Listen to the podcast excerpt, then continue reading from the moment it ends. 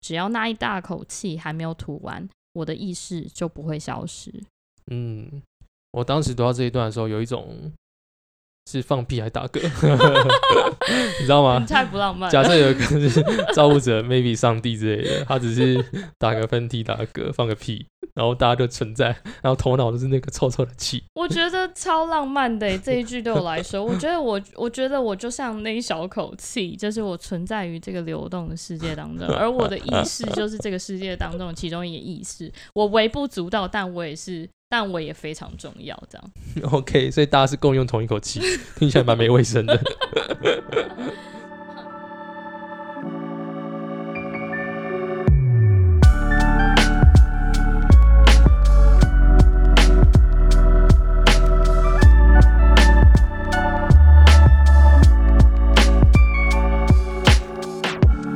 Hello，欢迎收听小人物读书会，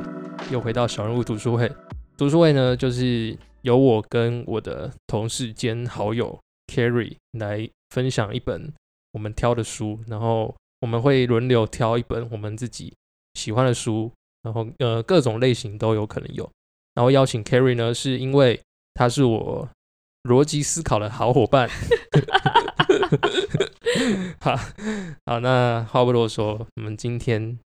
要聊什么书？好，我们今天要来聊那个张丰南的《呼吸》这本小说，哎呦其中的《呼吸》这个短篇章节，啊，就是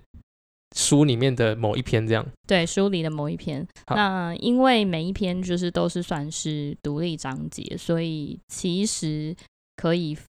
一篇一篇的独立看。呃，对就是只要单、呃、单纯看一篇也看得懂就对了。对就你那时候跟我说，很像《黑镜》的那个对，形式嘛。没错。好，因为我有我大致有看一下，可是因为我对毕竟是你你推的嘛，那整本书大概是什么样子的，在讲什么东西，还是它是单篇在讲什么东西之类的，你可 OK，以稍微形容一下。 OK，就是整本书其实不知道大家有没有看过《黑镜》或者是《爱死机器人》这类型的，就是呃影片，然后影集，它其实每一篇分篇都是单独的在讨论科技运用所带来的一些伦理议题，嗯或者是人类可以反向思考的一些议题。嗯嗯，那其中就是呼吸是我，其实因为我也还没全部看完，但是呼吸是算是最吸引我的一个章节，所以我就先看了这一篇，然后就想要跟大家分享。我上网看了一下，它得到很多奖诶、没错，它是一本很厉害的书诶、没错，我刚刚查才知道，是 是我看一下，它得了有雨果奖，对，科幻界的奥斯卡奖，然后还有什么？我看一下哦，这边有很多他的，他拿了四座，四哦四座雨果奖哎，没错，然后四座星云奖跟四座轨迹奖，没错还有十五座全球各大科幻奖，然后他是第一个华获得人，对第一个获得雨果奖的华人，对，所以他是华人科幻界的传奇人物。没错，而且它是非常就是精致作品，然后短篇小说很很，他的作品其实算很少，因为他其实就是在很长的，他好像花了二十年才写了三四篇的三，应该说三四本的小说，嗯，然后其中都是短篇小说，就是分别分别收集而成的，然后目前只有两本翻译成就是中中文文，就是可以哦看得到，啊，他本人是韩国人吧？对，他是华裔所以他写美的国书也人写出来都是写写韩文吗？还 No 是 no no，他是用英文写，这才是他最屌的地方。他哦就是、他是用英文写小说，嗯，然后后来才翻成中文的。能够华人能够在就是呃欧美国家地区，然后用英文写出短篇小说，然后还可以得到雨果奖，这是非常不容易。我记得他是史上第一人吧？对，对，华他是人史上第一第个一人。其实好像这样听起来应该是蛮厉害的，因为如果讲到欧美，就感觉会他们会比较重视的应该是西洋文学的东西，比较嗯不会是华人的。对，嗯，听是起来就是印象中啦，应该是会有这种落差。嗯嗯然后我觉得算是最佩服的是，他写的是科幻小说。然后嗯虽然他写科幻，但是他讲里里面很多都是哲学探讨的议题，嗯，这就是为什么吸引我的地方。诶，他小时候是在国外长大对，他是从小在美国长大的。哦，啊对，其实这样子也不难理解他为什么用英，就是用用英英文文写写。嗯，嗯，对，你自己你自己看是看了他哪个东西才会接触到这个？呃，其实我之前是听某位 podcaster 嗯，介绍的那个，就是这本小说，然后因此就是哦，同行同行，对对对对对， 然后就是因为听了他讲了这本小说某个片段，我就觉得，哎，怎么一个科幻小说是可以讲到哲学议题？我觉得对我来说是很很不一样的，因为我自己超爱哦看科幻小小 说。台湾最有名的就是那个嘛，倪匡嘛，嗯，我不知道你们看过，我我没有看过倪匡写了，超级无敌多的书，嗯，然后可是他比较不一样的应该是倪匡的每一本都是，就是他不像他啦，就是以单篇为主，嗯，倪匡是以整本为主，对，啊所以我觉得这也是我觉得蛮特别的地方，因为通常我的印象中，虽然我不常看小说，嗯，可是小说的形式应该都是要铺陈的，嗯所以小说通常，尤其是科幻小说，它要给你一个要给读者一个想象空间的时候，背景要慢慢的铺，然后会有个陈述，然后会用很多的东西告诉你，就是现在这个年代啊，可能这个环境里面会有什么，比如说飞行器之类的东西，嗯嗯嗯要让先让读者有一个想象，让他进入这个空间之后，才可以跟他说后面的故事。嗯所以他可以单篇写，我觉得应该是蛮不容易的，代表他是蛮重那个值不重量的。没错，而嗯且更重要的是，他你刚刚讲的那些，其实就是架设一个新的世界观嘛。嗯那能够在短篇小说里面就直接建立一个架设一个新的世界观，然后架设一个新的世界框架，然后再从这个框架里面嗯讨论哲学议题，而且他不是一个人出来跟你说，哎、我觉得有什么样什么样的问题，不是对话式，他嗯是在你看完整篇阅读之后，你才会哦，突然惊讶到说，哎、就是。这直接套用在就算现实生活中，好像也是一个人生的议题，这样。哦，你说他是可以拿来就是类比某一个某一段人生经验之类的东西。对对对，呃，好，那我们直接进入我们今天的那个单篇《呼吸》嘛，没就叫错诶是《呼吸》这本书的《呼吸》，对不对？对，《呼吸这》这本书里面的《呼吸》这个篇章第二篇，嗯嗯嗯，。对。然后呢，那我先来讲解一下这个世界观好了。好，就是《呼吸》这个篇章呢，它先叙述说，就是在这里的人们，嗯他是需要就是换肺片的。呃，你的肺片很很像一个你需要到加油站，然后把肺放下来，很像放进 GoGo 就对了，对对要去对换电池。没错，就是你要嗯把它放进那个加油站里面，然后然后它会帮你把那个废片充好气。嗯你是你在那边可以直接换一个新的电池、新的废片到再装回你自己的的的身体里面，这样。所以夫 妻夫妻一起去的话，就会变一道菜， 夫妻肺片。 我现在吃素哦， Sorry，对。好，然后虽然只是换，就是没错，就像换那个电动机车电池的充电站，然后换完机就可以离开了。但是，呃呃，但是它前面就叙述，就是人们却不是只是在这里换废片，就是这个加油站有点像是不像是只只是换换电池的功能而已。嗯大家会在这边一边换废片，一边在给那个废片充气的过程中，拉了，好了，对拉塞聊就对了。天，对，嗯然后交换讯息啊，然后传播消息，嗯所以这个这个很像茶水间的地方，就是是一个很重要的地方。嗯，这个世界有一个钟，它会定期在。它会定期的敲响时间，但是在他们称之为有点像新年的这个时间点，会在各地有点像每个里都会有个里长出来，然后他会诵诵念一段经经文跟祷嗯词，只通常就是会花一一个很准确的，比如说十五秒，我会把它念完，可是却发现这个钟响完之后，诶，怎么超过这个十五秒？就是、哦对，然后就因此这个科学家就发现奇怪，难道是所有的所有的里长都念错时间，都少念了两个字吗？还是多念了两个字？嗯 因此而发现，就是这个时这个世界的时间好像发生了误差，那他就想要找到原因是什么有？点像是如果套用在现代的话，可能是什么？大家的就是放烟火时间突然变了，就跨年放烟火的时候突然时间变了，然后大家都吓一跳，哎、奇怪，怎么会发生这种事情？没错，没错，这种感觉，然后让所有人都怀疑是不是发生了什么事。嗯，没错。嗯、然后因此就是这个科学家就想找到这个找找到原因。是不是想直接破梗？你对是不是想直接破梗？我超想这，先不要破梗啊，反正我觉得通篇他在讲的大概是一个科学家要去找出为什么这个世界好像跟以前不太一样，因为在他的印象中，这个世界应该要是有一个逻辑在运转的，可哦是没错怎么会跟以前想象的不一样呢？但是这个要做这件事情，他们好像不可以轻易的去做，对因为学校没有教，然后也没有人在研究这种事情，所以要做这件事情的背景是他必须要偷偷摸摸的去进行这件这个活动。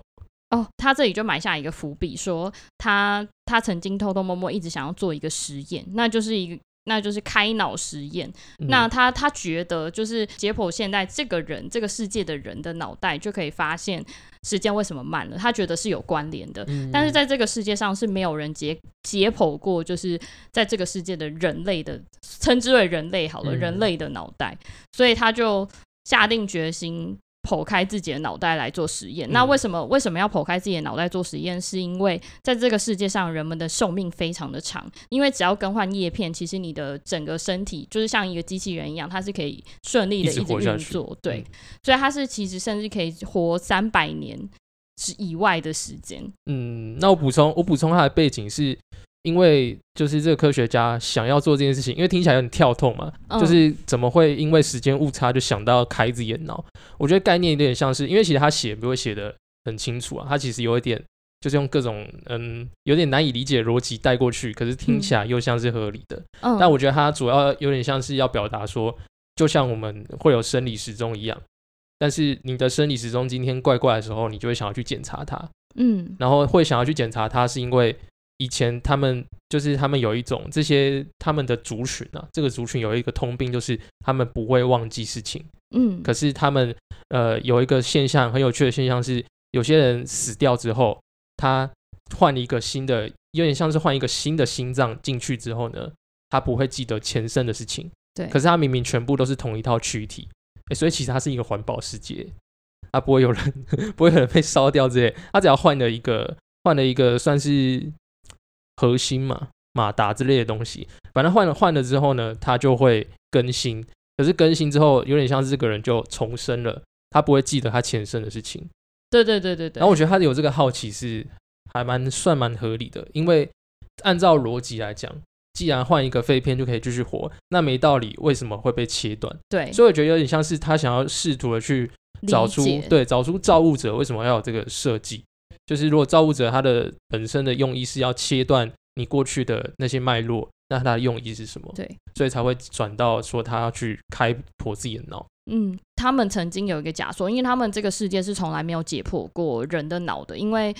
因为呃，在这个世界的医疗非常的先进，就是只要比如说四肢断掉，他们可以几乎他们的科技是可以重建一个完整的四肢，帮你把就是损伤的部分直接切掉，然后换上新的。嗯但是如果脑直接死亡的话，这个躯体算是完全作废，太危险了，对，太危险了。几乎没有一个完整的脑是可以拿来运用，嗯就是拿来运用、拿来解剖、拿来研究的。嗯，我觉得他这边铺陈很久，他讲说为什么他要选择就是自己开自己的脑，而且不是不是透过叫他朋友来开，而对这件事情还要偷偷的进行，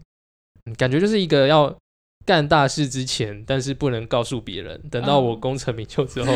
再来跟大家分享。这嗯有回应到你的心境 吗？有有有，对，然后，然后对，那在这之前，他对人脑有一个假说，因为从来没有解剖过嘛，所以就是对人脑有一个记忆科话说。我自己讲啦，就是嗯它叫记忆科话说，就是他是说，就是记忆这个东西是刻在人脑内的筋膜上面的。嗯为什么会是说筋膜呢？因为曾经有就是在出过重大事故的，就是情境里面，就是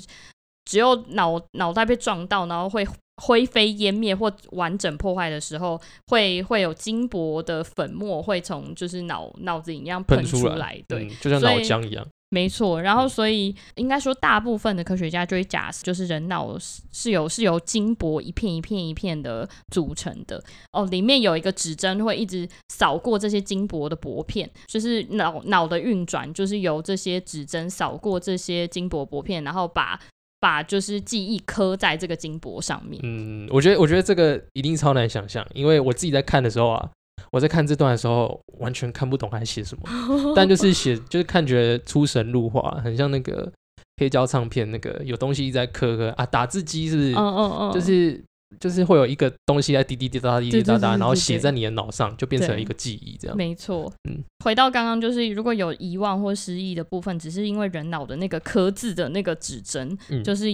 位移或者是误有误差，才会导致就是无法读取正确的资讯这样。嗯，那这是他们这个世界对脑的一个假说，理解嗯对。然后，因此就是这个科学家就开始解剖自己的脑，看自己的脑袋到底发生了什么事情，就发现其实人脑是一片一片小小的。呃，像叶片一样的羽毛，然后这样镶在人人的脑袋上面，然后只要有只要有空气流动的话，它那个空气就会顺着那些就是叶片这样子转动，嗯然后这就是人脑的运作。嗯哦，他有讲到一个，他对说就是只要那个流动的速度越快，就代表你的大脑正在急速运作，嗯，但急速运作好像是一个危险的行为，对不对？对，因为会失去意识，嗯因为像是嗯跑步跑太快，然后心脏衰竭之类的，嗯有点像是，嗯，科学家发现了这件事情之后，然后就迅速的再把他的脑袋缝起来，这样。嗯，因为他打破假说了，对他打破这假说，然后用也也把它记录下来。那当然，这里面它虽然是一个科幻科幻小说，但它里面所有的铺陈结构跟逻辑都是非常严谨的。嗯就是如果你们自己去看的话，其实不会像我讲的这样，就是有点好像断飘来飘去、断来断去。但是，但是它是有很严谨的铺陈，说他是如何做手术，然后如何如何打开自己的脑，嗯，然后用什么仪器，然后打开，这也是我觉得很有趣的一 点。没错，因为完全看不懂。对但我们我觉得我们可以跳到那个结论，最后这个科学家的事情，他们的他们以以前可以活着的原因，是因为只要有空气，他们就可以活着，因为他们活下来的方法是用空气流动，所以空气的流动是原因是因为有气压。气压高的地方往低用低气压流动，然后最后呢，整个世界变成一个循环，对所以这也是为什么他们可以永生的原因。对但是科学家发现的这个点是，如果他们这个气压是慢慢的在改变，因为前面有提到说这个时间整个变慢了嘛，那变慢的原因有可能是因为整个气压的就流动不太对了，整个这个风向什么速度啊、频率什么都不对了。那这个不对对于人有什么影响？就是对于他们这个族群可能会造成，就是当风流得越来越慢，这时候他们的脑袋也会运转的越来越慢。所以如果运转越来越慢，最后等到气压越来越低、越来越低，甚至达到一个平衡的时候，只要气压一达到平衡，代所有表是人类就会灭亡。对，因为这代样表空气不会再流动了。我们就像我们现在一样，我们对空气可以流动，一定是因为，比如说我这样挥一拳，这整个空气的结构就变了，对或者是说，就是呃外太空跟外太空跟我们地球一直在我们一直在转，所以一直会有气压一直在动。不不知道，可能真正的物理是可能有其他的解释，嗯但是我觉得他的想要表达的是说，是因为有气有气流在动，他们才可以活下来。但今天假设气压没了，没对有气流在动了，那大家就是会变成一个，就是不只是植物人，可能就会僵在那边没办法动，因为你的脑袋那个刚刚说到就是空大气就脑不会流对动了，不会在你的大脑那边跑来跑去，对，所以没办法转的话，那你的整个人就没办法动了。所以这是一件很严重的事情，因为对他们来讲，他们嗯可能会面临灭绝的可能。所以大家就是要制造出一种可以让气压一直处在于不平衡的情况下。，对，然后就开始有各种假说，也造成就是世界很慌乱。就是当这个这个事件被爆爆在媒体上面的时候，对对对全，世界的人都觉得世界末日有点要像来是了之前我们在看那个《千万别抬头》，嗯，那时候就是一开始会有一群人，就是一群科学家发现，发现说有就是有一个可怕的卫星，对然后对要撞上冲地击球了，而且这地球会整个毁掉。对对，然后有些人相信，有些人不相信，然后最后发现哇，真的出大事的时候，大家全部很紧张， 就在讨嗯论这件事情。我觉得有点有点像是那个氛围，嗯嗯，然后所有，然后就开始有科学家开始想说有什么样的方法可以去解决这个问题，然后最后事件就是归于平静，诶，他好像他好像没有特别说发生最什么后事，结对果不对？是对对对，因为我记得他结尾好像是用一个很特别的方式，他是用后面的人是吗？我有点忘记了，就是他是后用面的人就是呃，可能好几个年代之后的人再回头过来叙述这件事情，就是到了一个某个点之后，突然跳出了另外一个人说，呃，这时候是就有点像是突然跳出一个人在讲历史，所以代表说到底发生了什么事情，没有人知道。有点像是第三者的角度说，就是这个气压改变其实也不会，后来就是其实当下的人后来慢慢的等这个是这个消息就是传给大家之后，然后大家大家一开始就恐慌嘛，嗯然后恐慌之后就开始有很多人科学家啊、政府政府官员想要赶快找出有没有什么方法可以处理这个问题啊，然后成立一些小组，然后开始做相关的研究啊。结果后来这件事情就慢慢的，为什么说淡下来了？原因是因为就是其实这科学家计算出这个这个气压改变的这个速度，其实不会立即造成人类马上灭亡，它可能是几百年之后的事情。然后因此就是慢慢的、慢慢的，就是人类也没有这么恐慌，然后这是这这个这个世界好像就这样趋于平淡的就落幕了。嗯，这因为样我记得没有没有什么结论，对，他是没有一个一个一个好像结局，然后然后他就说有一点结语，就是像是那后续的事情其实也留给几百年之后的人再去讨论了。但是呢，他也他也说了，就是一直去探勘或是搜寻或找寻这些这些发现或发掘这些新的事物的这些这些人呢，不是只是为了想要延续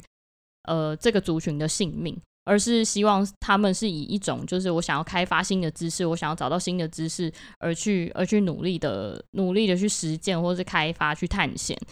他的论点是因为这个世界终将会达到一个平衡，那所有的族群跟生命都会灭亡，总有一天会是灭亡的状态。嗯，反而这个过程，就是你想要去探勘发现的这个过程，是一个更重要的事情。哦，等于说有没有有没有活下来，最后其实不太重要，对但重点是你怎么去记录这段时光。没错，然后最后他就也是用自己的就是已经去世的口吻，就是讲说，就是如果如果当有人读到这份记录的时候，那大概可能是我已经死亡的时候。确实、欸，哎，对，突然发现这个角度是一个很广的角度、欸，哎，因为前面有说他们其实是一个不会挂掉的族群嗯没嘛，错，基本上只要一直持续的换那个废片，大家就不会死。可是如果他最后是不在的，那代表他死了，然后也代表说，其实整个整个他们的世界已经达到一个气压平平衡，衡。所以我们才会看到没有后续，只是断在这里对，啊。那我觉得最酷的点就是他最后画龙点睛的点就是这个，他就是写说，即便我现在已经死了，你就是当你看到这份记录的时候，我已经过世了，然后但是你看到的这份记录代表我存在过，所以我生存过，嗯就又我活了一次开发过，我、嗯我我努力的，我努力的，呃，就是。呃，开发探险，然后找到一个找到一个东西记录下来过，嗯所以我所以我才曾经存在过，所以我的躯体是不是已经离开？是不就是不再是一不个再存重点？对，我觉得这边超级抽象，可是又超级酷的，就是他讲的是有点像是，因为我们刚刚前面说。他们有点像是那个打字机嘛，就是对他们需要透过这样子的方式来写他们的记忆，嗯，然后这个滴滴答答的过程呢，其实是他们为什么可以生存的一个很重要的关键。嗯，那因为这样子的过程，有有点像是这些东西代表我活着。嗯，可是最后呢，如果他已经死了，即便他人不在了，但是我们现在在读他的记忆嘛，有点像是我们把那个打字机或是说录音机回放的时候，等于嗯说他其实某种程度上他又重新活过来的那种感觉。没错，嗯，其实整篇那个， 我觉得以整体的架构来讲是可以理解，但是如果你探究它那个细节，是完全看不懂的。就是它，就像他刚刚那个开脑的过程，那个其实认真来说是完全看不懂的，但是就觉得很酷，就是好像讲的有模有样，然然后你也不太会管说到底哦有没有合有没有逻逻辑辑或有没有符合科学实验呃这样子，有有可能是我看啊，因为我、嗯我很少看小说嘛，但看小说是不是就跟看某些电影 一样，不能太认真？是吗？因为其实这个作家最厉害的点就是他所有的，就是他是不是写有的对他他写的东西都是非常符合科学实验，非常符合逻辑。这就是为什么，就是这也是他这个作家著名的点，哦，就是他可以写的非常现实、非常务实。可是你转到最后，就会突然发现，诶、他讲的东西超抽象的东西。等于说，他套了一个奇怪的东西，但是用一个物理现象来解释是通的。对哦，那蛮厉害的。嗯没错，所以就是、这就是我们最后想探讨这整篇，就是为什么会一看完之后你会有一种飘在空中的感觉，因为你就会思考说，就是他他其实带的东西其实也很明显，就是他问你说你就是你这个个体存在的存存在的方式是什么，有点问说你你如何存在，嗯然后。然后，那你人身体有在运作，或者你活在这个世界上有在呼吸这件事情，你就存在吗？什么嗯东西才代表你存在过？其实我自己看完的第二感想，反而不是就是他们他们呼吸这些事情，我反而是因为当下看完其实没什么感觉，嗯是在过了一段时呃一小段时间之后，才突然觉得说，哎，这件事情其实蛮酷的，会不会我也我们也跟他们一样，其实是某一种某一种机器人，不知道。嗯，因为以他的角度来讲，如果你就是用一个宏观的角度来看的话，嗯，其实他们是某一族群的人嘛，对，然后他们在讨论他们自己的，就是他们自己可能生存的议题。嗯，那我觉得这个有点像是会不会假设不知道，可能有个外星人在掌控地球得，嗯，之类的，然后我们只是其中一个，就是也许在他们看来就是一个笨蛋嘛，就像我们在看这个故事一样，就是你们你们在干嘛，完全看不懂，世一界个根本上帝视对角对，的，这世界根本不是这样子运转的，那你们在那边瞎猜。嗯然后我自己那时候想一想，觉得哎、诶对，为什么凭什么我们自己会认为说我们目前的生活方式是对的？就是我们为什么而活，是我们现在理解这样，就是心脏会打输血液，所以心脏跳我们就可以活。就为什么我们是这样子而活？会不会其实实根本有一个我们从来没有发现的东西在我们体内？也许是一个很小的电池或是晶片之类的东西，嗯这个才是我们真正可以活下来的关键。但是从嗯来没有人发现过，其实我们的人体是这样子运转的。嗯，又或者我可以解释说，就是其实我们人的所有的器官跟组成的东西是更精密、更小的，算是电子，嗯，就是它是一种电子产品，然后只是它更新、精密、更脆弱、更细致、更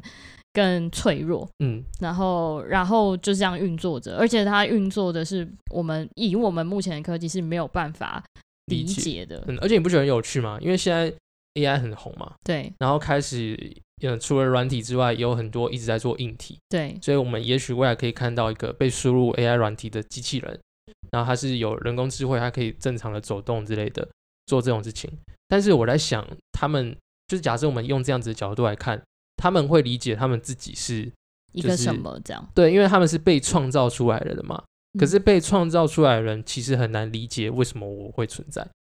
所以有点像是如果把它回推到我们自己的视角，就有点像是我们也是被创造出来的人，嗯，可是我们也不知道为什么我们会存在。嗯所以当有一天会不会有一个未来人，然后长得很奇怪，我们从来没看过的样子，然后跟我们说你们只是我们创造出来的人，哦，我觉得哇，那很酷欸， 会吓死，因为那跟你以前的完全就认想知象完完全全不不一一样。样。对对，然后他们就会觉得，哎，蛮好玩的。你们这群就被创造出来的人，既然嗯建套建呃建立了一整套的系统，城市、政治、经济，然后这些东西，你们既然可以文化完成这个样子，嗯，对，对，对因为搞不好在他们的世界里面，他们不是这样子玩的。嗯嗯，我自己玩的感受是这样子。对。然后另外一个点也是，你刚刚讲完之后，我就想到就是框架这件事情，就是现在我们所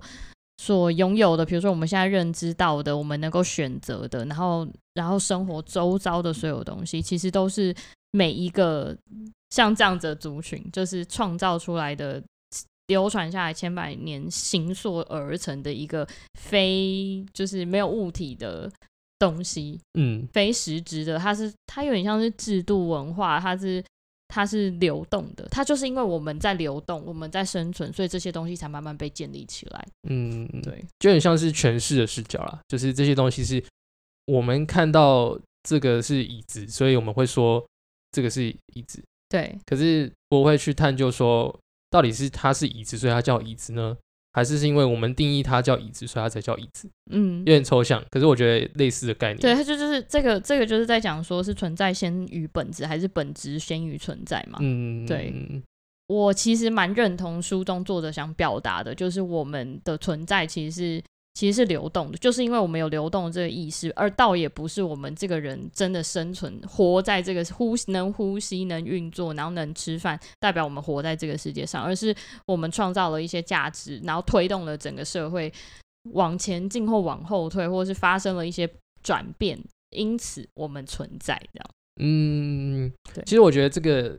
拿来就是不知道，就是演算法之类的东西，走到极端，说不定也是这样子啊。嗯，其实对现在就有点这种味道它了吧，就是一个系统你啊不，觉得吗？这样现在目前就有这种味道了。对，就是以前的世界可能还还好，因为大家的想象都是世界有很多东西，可是我可能不太知道。嗯但我们就是可能以前的理解是我只要顾好我现在的生活，因因为我能接触到的就这样子。嗯可是现在的人理解不是这样子，现在的人理解是我其实可以知道全世界，嗯，但是呢，其实有时候会常常误会一个东西，就有一个有一个系统叫演算法，嗯它会自动的把你喜欢的东西丢到你眼前。对，所以这有点像是一个反向的循环，嗯你就是的你的全世界到底是你对自己给你自己对对的，对对还对对对是还是别人给你对的，还是这世界本来就这样运作，然后你只是其中之一？对，然后最后你就会误以为说，其实世界就长这样。对，但是你不知道你的世界其实跟别人这么的不一样。对，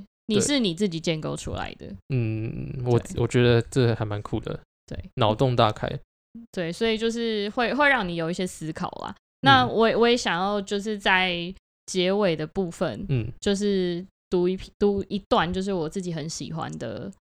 的部你分。说内容吗？对，嗯，好啊，好啊。好，那就是宇宇宙刚形成的时候，仿佛是一大口憋住的气，没有人知道为什么。不过，无论原因是什么，我还是很高兴宇宙是这样形成的，因为多亏了那口气，才有我的存在。宇宙慢慢吐出那一大口气，在我脑子里形成小小的气流漩涡，而我所有的欲望、所有的思想、意识，都只是那小小的气流漩涡。只要那一大口气还没有吐完，我的意识就不会消 失。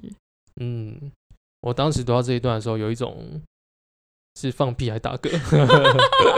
你知道吗你？太不浪漫啊假了。设有一个是照顾者，maybe 上帝之类的，他只是打个喷嚏、打个嗝、放个屁，然后大家就存在，然后头脑就是那个臭臭的气。我觉得超浪漫的耶欸这一句对我来说，我觉得我我觉得我就像那一小口气，就是我存在于这个流动的世界当中，而我的意识就是这个世界当中的其中一个意识。我微不足道，但我也是，但我也非常重要。这样， OK，所以大家是共用同一口气，听起来蛮没卫生的。 哼，这就是我跟你的不同。啊，确实确实，你比较高端一点。我是有逻辑的人。好，反正就是我觉得大家可以自呃去去看一下这个书啊，因为、呃网络上可能也找对得对到，对因对为毕竟有名嘛，有名的东西就是能见度很高。对，我觉得可以自呃可以自己去看一下，因为我们可能讲的没有到非常清楚，但是如果你自己去看的话，我觉得应该会有更多的想法。对就如果你突然想要跳脱这个世界的话，对，那我要举补充一个，就是我觉得每个人读都会可能会有不同的解释，嗯所以所以就是真的很推荐大家去读这一本书。嗯，嗯好，那我们下一本就是换我了嘛。没错， OK，那依我的惯例呢，我当然是会看一些工具书。类似的东西。然后下一本应该会读的是少，但是更好。我还没有买，可是好我我我好像看书名我就蛮喜欢的嗯，我已经借好了，啊。你借好了？对你我只借要到去了，拿就哦好它了。蛮新的欸。对啊，我我我我好像借到了，我我看到他有推推给我，就是台北市立图书馆的那个 app，哦。他说我借的书已经到了，好，我会不会去是看一其下会不会是其他本之类的？哦，可能是嗯 那好，那这是你的下一本，那我下一本还是要推小说，那之后我再为大家解解答。好，那以上就是本书。这本书《呼吸》对江江 风 南，好，江峰南的呼吸推荐给大家。如果谢谢大家有一些不同的想法，也都可以在留言区跟我跟我们们讨论交流一下。好，那这集就先这样喽，拜拜。拜拜。